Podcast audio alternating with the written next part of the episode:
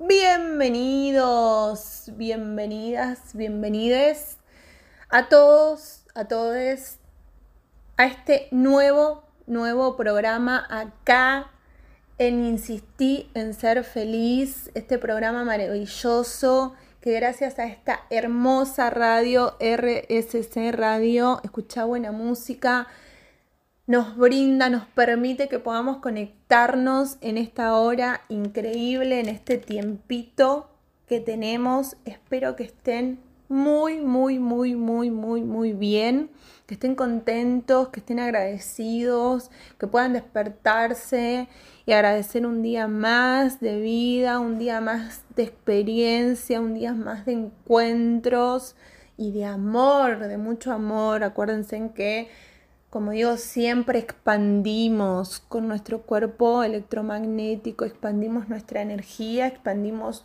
cómo nos sentimos, cómo estamos y nuestra energía hay que cuidarla y muchísimo. ¿Qué tenemos hoy en este programa maravilloso? Bueno, hoy vamos a hablar un poquito sobre impedimentos del cliente, cómo interviene el coach y vamos a hablar sobre los juicios, ¿no? Estos juicios que vamos a encontrar un poco y voy a hacer una introducción para seguir desarrollando más adelante, pero les voy a adelantar un poco sobre los aspectos ontológicos que son nuestros aspectos de luz y sombra, que son bastante conocidos ahora. Así que los invito a que se acomoden, que se pongan cómodos, que agarren a esta hora un mate, un café, lo que sea que tengan ahí a mano, un té y puedan disfrutar de este nuevo programa. Insistí en ser feliz. Soy Rocío Huesca y quédate que seguimos acá en Radio RSC Música. Nos vemos. Comenzamos un nuevo programa acá, jueves, 23 horas. Estamos por radio RSC, escucha buena música. Y en esta noche tan increíble, porque si hay algo que a mí me inspira y se los tengo que confesar, es cuando baja el sol, a mí las ideas me fluyen de otra manera. Es, es increíble, pero no sé si hay parte de, oyentes que coincidan o que compartan conmigo esta, esta sensación de que baja el sol y, nuestra cabeza fluye e imagina y vuela y tiene otras capacidades, o por lo menos a mí me funciona. Bueno, para comenzar, em, vamos a hablar de los impedimentos del cliente ¿no? Como eh, mencioné en, la presentación.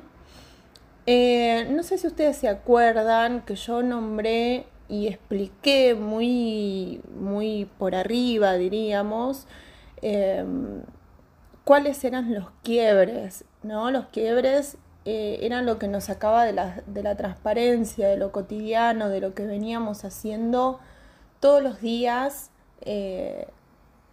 sin pensarlo como de forma automática. Bueno, nosotros eh, tenemos que decir que más allá de que, de que, un cliente traiga un quiebre, que es esto que lo saca de, esa transparencia, eh, y definimos un objetivo dentro de la conversación de coaching, que qué es lo que quiere trabajar, eh, nosotros también tenemos una serie de factores como individuos que nos permiten que no nos permiten salir de la situación actual con la que estamos, porque si no, imagínense que decimos, bueno, mira, me sucedió esto, como el ejemplo que di yo en el programa eh, segundo, que lo pueden escuchar por Spotify, no se olviden, para los que no pueden estar en este momento, en este horario escuchando, no se olviden que estamos en Spotify también. Em, yo decía de ir al trabajo, de manejar y que de repente se nos pinche una cubierta. Eh, imagínense en que planteamos eso y mm, definimos el objetivo y ya ahí finalizaría eh, lo que es la sesión de coaching y lo que es este proceso. Entonces, no solamente tenemos que compartir e identificar el quiebre y definir el objetivo, sino eh, cuál es la situación que no nos permite salir de donde estamos y llegar a la situación que deseamos, ¿no? Porque una cosa es donde estamos parados y donde queremos estar parados. Em, si bien es cierto que en algunos casos específicos el darse cuenta requiere que el cliente entre más en profundidad y puede ser que un poco haga unos pasitos para atrás porque no quiere encontrarse, como digo yo, con su parte ontológica, con su parte eh, del ser. Pero ahí es cuando el coach tiene la mayor riqueza, ¿no? Eh, es la parte de ese giro interesante que vamos a conocer a esa persona en profundidad. Entonces yo siempre digo que hay una pregunta fundamental, es si vos querés esto, ¿qué te está pidiendo alcanzarlo? ¿No? Si identificamos ese quiebre y identificamos ese objetivo, que es que el cual queremos trabajar, que es decir, el quiebre es donde estamos parados ahora y el objetivo es donde quiero estar parado. Entonces, si nosotros detectamos esto, siempre hago la misma pregunta, porque me parece una pregunta poderosa, me parece una pregunta donde uno puede pararse y pensar qué me está impidiendo alcanzarlo, ¿no? Y ahí da también un poco el pie esa pregunta que no solamente nosotros como coach la, la podemos hacer a nuestros clientes, sino que nosotros mismos nos podemos preguntar, bueno, yo quiero estar acá o quiero estar ahí, pero ¿qué me, qué me lo impide? ¿Qué es lo que verdaderamente me lo está impidiendo?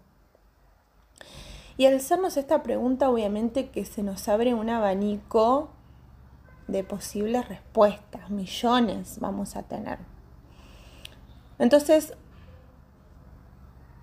puede ser que el cliente no diga nos diga nosotros como coach o como yo digo que nos autopreguntemos, que no alcanzó porque no tenía claro lo que quería, ¿no? Eh, entonces, una vez que ya lo sabemos porque determinamos un objetivo, que es hacia dónde queremos estar y dónde queremos llegar, nada nos puede impedir, porque ya lo tenemos, lo tenemos visualizado, lo tenemos ahí, sabemos de lo que se trata, sabemos dónde, lo tenemos claro. Y en este caso, una vez que lo tenemos claro y una vez que lo tenemos visto y visualizado, la pregunta o una posible pregunta sería, ¿qué harás entonces? Y les dejo esta pregunta para que la puedan pensar y la puedan relacionar con la anterior. ¿Qué harás entonces al respecto? Qué lindo escuchar música de la mano de RSC Radio. No se olviden, mi nombre es Rocío Huesca, estamos acá en Insistí en ser feliz, estamos siempre adquiriendo nuevas herramientas, estamos siempre sumando un poquito más para, para como digo siempre, estar donde queremos estar y tener la vida que deseamos y que querramos crear nosotros mismos.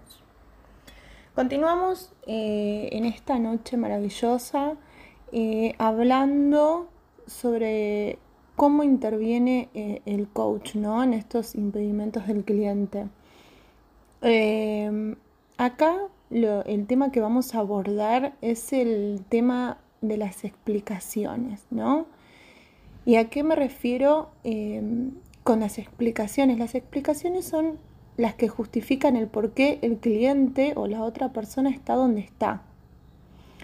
Pero estas explicaciones, que yo más que explicaciones lo llamo la historia, ¿no? Como que yo te digo, bueno, contame. Y el cliente va a traer, o la otra persona va a traer su historia, su versión de, las cosas. Entonces, eh, dentro de esa historia que nos va a contar y que nos va a relatar y, va a ponerle el cuerpo y los gestos y, va a estar así como eufórico contándonos eh, el por qué está donde está, vamos a poder empezar a, detectar escondidos por ahí juicios y creencias limitantes, que eso lo voy a hablar un poquitito más adelante, no me quiero adelantar eh, ya desarrollando el tema. Eh, entonces nosotros cuando nos cuentan la historia y vemos que se, se esconden estos juicios y creencias, es donde nosotros tenemos que activar nuestra escucha, ¿no? Yo siempre digo, hay una, mm, hay una diferencia entre oír e interpretar. ¿no? Como que oír, sí, estoy acá o estoy allá, te escucho, hay alguien que está hablando. Pero interpretar es prestarte atención y estar atenta a lo que la otra persona me está contando. Y, estar en el presente, en el aquí y ahora. Entonces, bueno, una vez que, nos, nos cuenta la historia, arrancamos a tener esta escucha y empezamos a detectar palabras claves. Yo no sé si a ustedes les ha pasado de que hablan con una amiga, con un familiar y siempre hay una palabra que se repite, siempre. No puedo, no puedo, no puedo, no puedo, no puedo, no puedo. Y vos decís, wow, ¿cuántas veces escuché la palabra no puedo de todo lo que me contaste? Entonces, esas son las palabras claves, son aquellas que resuenan en nosotros y no tenemos un diccionario, no tenemos una lista eh, para detectar cuáles son esas palabras clave, simplemente nos resuenan. Es como ese instinto que nosotros tenemos y que nosotros sentimos en el momento de escuchar a la otra persona, de escuchar e interpretar lo que nos está diciendo. Entonces, eh, como nosotros estamos en una escucha y no es conveniente interrumpir, por eso digo que la gente trae esta historia de manera eufórica, ¿no? Y uno no, logra poderme echar una palabra porque está contándote todo para mantenerte como, eh, digo yo, cuando te juntas con una vieja amiga y te pones al día, bueno, así, estás que no, no parás. Eh, ahí vamos a seguir encontrando palabras que nos llamen la atención. Eh, entonces, ¿cómo lo podemos resumir esto? Lo vamos a resumir en cinco puntos. El primero va a ser escuchar toda su explicación sin interrumpir. ¿Sí? Cuando vos estás en escucha y estás en una escucha activa y estás eh, atento y, y haces unos pequeños silencios, ahí es cuando la persona más habla y donde más se expresa y donde yo los invito a mis oyentes, a todos los que me están escuchando, que hagan esa prueba, que hagan esto de, quedarse en silencio unos minutitos em, para ver cómo la otra persona en ese silencio, porque esto me encanta, me encanta. Pero cuando nosotros hacemos silencio, a veces no, no estamos acostumbrados. Entonces, cuando nos encontramos en ese silencio, nos incomodamos y ante la incomodidad volvemos a hablar. Y lo he experimentado tanto en mí como en mis clientes. El silencio nos incomoda, no, no sabemos habitar el silencio. Entonces, ante, como dije recién, la incomodidad, hablamos. Y ahí es donde más podemos encontrar cosas que, que nos sirvan como herramientas para, para más adelante. Así que los invito a que hagan y practiquen esos silencios y puedan ver todo lo rico que nos dan. Continuamos hablando sobre las intervenciones del coach eh, que resumimos en, cinco frases importantes eh, para tenerlo como un mini, mini resumen. Recién nombramos eh, escuchar toda la explicación sin interrumpir. Y ahora eh, el segundo ítem sería validamos toda la explicación sin enjuiciar. Y esto es algo fundamental, fundamental, fundamental para mí. Eh, no juzgar ni hacer juicio de valor sobre las cosas que nos cuentan. Y yo digo sobre las cosas que nos cuentan porque no nos olvidemos que, mi, mi finalidad de, de este programa como lo digo todos, todos los programas, es que ustedes se puedan llevar herramientas para aplicarlo en el día a día. Entonces, eh, me parece fundamental que cuando alguien nos venga a contar esa historia, que en realidad son las explicaciones, no pongamos en tela de juicio nada de lo que nos comenta. Se viene, nos cuenta algo y como, ¿estás segura? O me parece que no es tan así. ¿O eso no será un tema tuyo? Opa, opa, opa, opa, con decir cualquier tipo de comentarios que puedan dejar de validar lo que está diciendo la otra persona, aunque a veces podamos no coincidir o no estar de acuerdo con lo que la otra persona nos está comentando.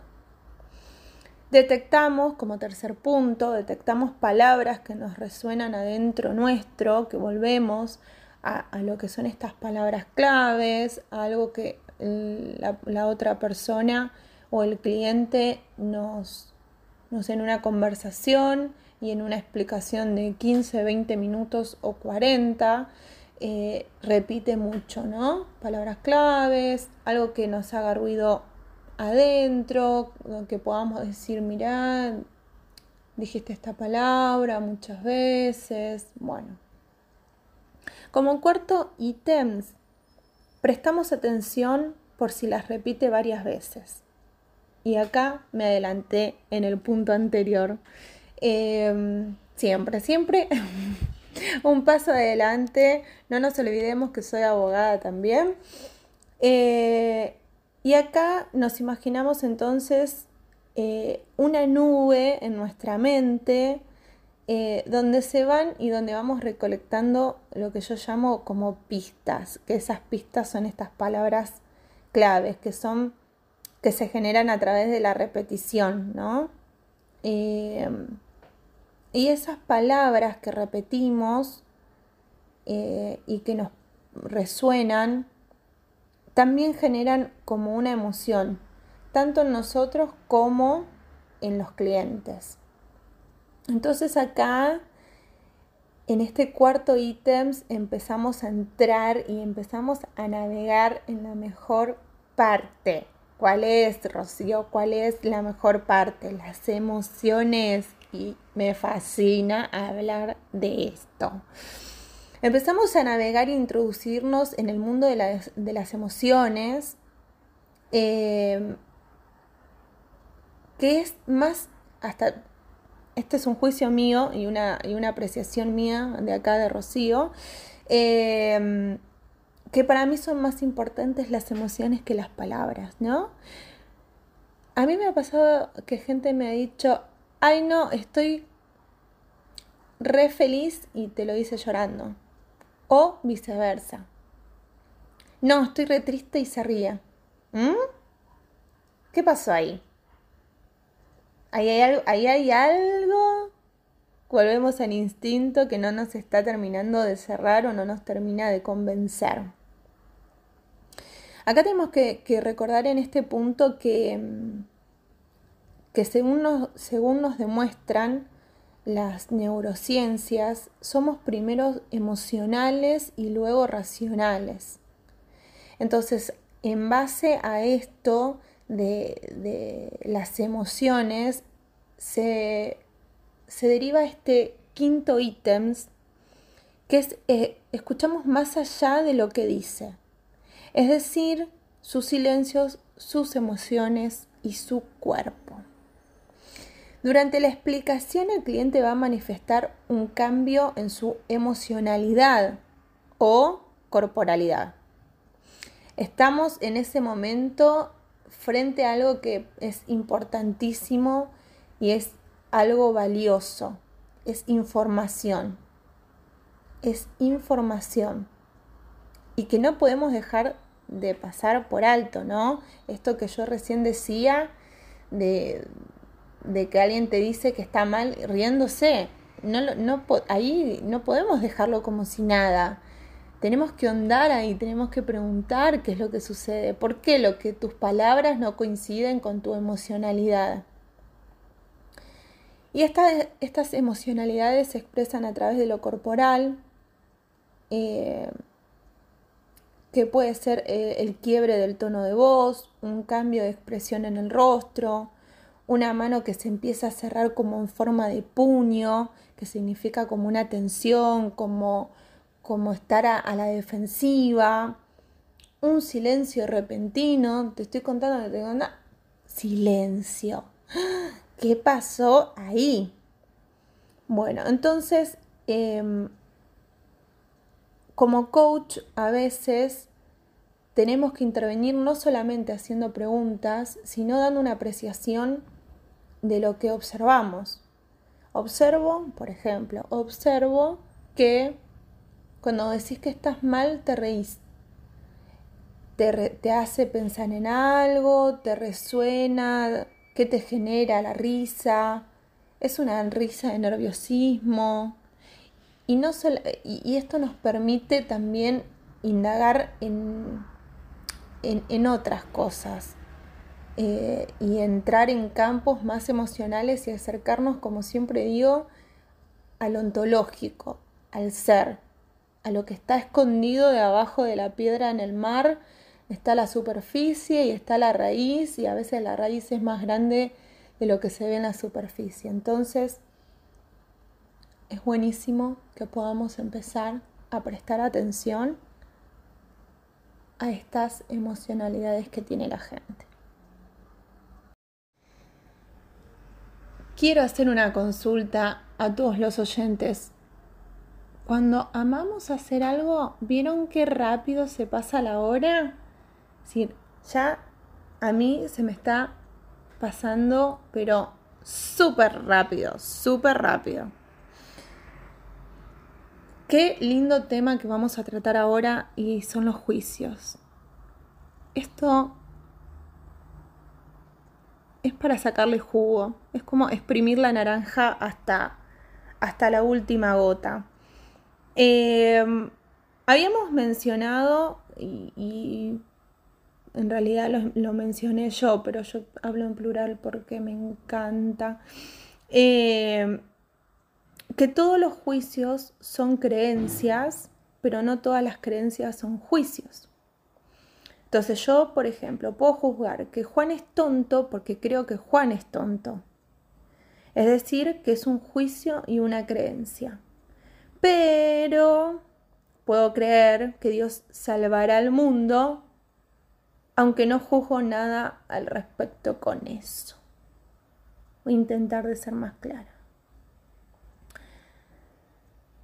Hay una línea muy delgada para separar ambas palabras entre juicios y creencias, pero podríamos resumirlas con que las creencias son más arraigadas, ¿no? Como que las traemos, las traemos de chico, las traemos de la familia, son creencias que, que nos inculcaron a medida que nos van educando, que nos van criando. Eh, y un juicio limitante es más sencillo eh, de disuadir, ¿no? Dado que puede ser fundado o no fundado. Eh, que eso lo vamos a ver también más adelante, como ¿está justificado esto o lo inventé yo en mi cabeza y hago el juicio? En cambio, las creencias en, en términos ecológicos, tiene que ser o debería de ser reemplazada por otra. Si yo creo, por ejemplo, que Dios va a salvar al mundo y ya esa creencia desaparece, entonces me pregunto, ¿quién salvará al mundo? ¿No? Entonces yo tengo la creencia A. Si de repente la dejo de tener, necesito como reemplazarla. Si los juicios se confunden con creencias, los juicios maestros, peor. ¿Y qué son los juicios maestros? Los juicios maestros son aquellos que se disparan otros juicios, ¿no? Es como el racimo de uva. El racimo de uva tenemos muchas uvas, pero en, su conjunto hace el racimo. Bueno, los juicios maestros son todo el racimo, que contiene muchos juicios adentro. Por ejemplo, me encanta dar ejemplos porque me parece que se interpreta mucho más. Un juicio maestro sería la gente no me quiere. Esto hace juicios contra Juan, Juana y Juanita. Para, para no, soy muy creativa con los nombres, disculpen. Eh, y también como tenemos ese racimo de uva de los juicios, también tenemos creencias núcleo. ¿Sí? Entonces, tenemos juicios y juicios maestros y tenemos creencias y creencias núcleo. ¿Sí? Vamos a intentar de clasificar o clarificar un poco estos conceptos entre juicios y creencias entre una y otra. Eh, podríamos decir que todos nosotros, es decir, casi todos los juicios que una persona tiene sobre sí misma suelen ser juicios maestros porque lo que opinamos sobre nosotros mismos nos define y nos conduce a actuar desde eso que nosotros pensamos. Si nosotros consideramos que somos poco aptos para tener buenos acercamientos sociales, nuestras acciones, ¿cómo van a suceder? Van a suceder desde ahí. Las acciones se van a desprender y van a ser consecuencias de esta forma de pensar que tengo sobre mí misma. Entonces, con todo lo que venimos diciendo hasta acá, uno de los principales impedimentos para no conseguir lo que queremos son los juicios y todas las variantes que les acabo de mencionar. ¿Sí? Ahora nosotros tenemos aspectos ontológicos. Y voy a desarrollar este tema eh, porque también es un tema muy recurrente y cada vez nos vamos acercando al ontológico que, vuelvo a repetir, es el ser. Es lo que tenemos adentro, es lo que guardamos, es lo que llamamos sombra y luz, lo que nos gusta y lo que no nos gusta. Si yo te tendría que preguntar qué tendrías en sombra, ¿qué me responderías? Les dejé una, pregunta para que puedan pensar em, y vamos a, explicar un poquito más como para que puedan terminar de, formular la respuesta en caso que no, no hayan podido o se les haya complicado un poco porque no les hablé del tema. Em, los aspectos ontológicos son nuestra forma de ser, así se denominan comúnmente, y son estrechamente relacionados con los juicios. ¿sí? No se puede tomar como algo desprendido porque es como se juzga a la persona. De hecho, muchas veces nosotros podemos abordar estos aspectos desde una conversación que comenzó con los juicios. Entonces, los aspectos o formas de ser de una persona no siempre están ahí a la vista. Si la persona sabe que es de cierta forma, es decir, que reconoce ese aspecto, decimos que es un aspecto de luz. Yo puedo decir de mi persona que yo soy muy dulce. Ay. Viste, uno le cuesta decir algo lindo o reconocer algo sobre uno mismo, pero reconozco que soy una persona muy, muy amorosa. Eso es un aspecto de luz. Pero hay aspectos que están en la sombra. ¡Wow! no los vemos estos aspectos o no nos gustan o los podemos esconder. No están dentro de nuestro alcance de conciencia. Y existen muchas causas por las cuales los aspectos pueden estar en sombra, que yo lo llamo lo que no queremos ver o lo que no sabemos que tenemos. Puede ser que esos aspectos de sombra vengan de mandatos familiares, educativos, éticos, morales y hasta sociales, te podría llegar a decir, que son para mí los más comunes. Y voy a citar un ejemplo. Si nuestros padres nos dicen a nosotros desde chiquititos que siempre hay que sonreír y en definitiva agradar a los demás, es posible que tengamos a la luz nuestro aspecto como seductor, sonriente, carismático o lo, como lo querramos llamar, porque depende de cada persona cómo lo destaque. Pero entonces, si tenemos eso en luz y que lo vemos y que lo, y lo reconocemos, ¿qué, y esta es la pregunta que me hago, ¿qué pasa con todo lo opuesto a estos calificativos? ¿Qué pasa con mi aspecto en este caso que estábamos citando el ejemplo, con mi aspecto enojado, desagradable o malhumorado. Entonces, si existe la alegría es porque gracias a, e, la alegría existe la tristeza. Es decir, no existiría la tristeza si no diríamos que, estoy alegre. Si no existiera el miedo o la cobardía, si no diríamos que somos valientes. Es con esta frase quiero que se interprete mejor el yin y el yang. Existe un porqué, existe el otro. ¿Sí? Existe uno porque existe el otro.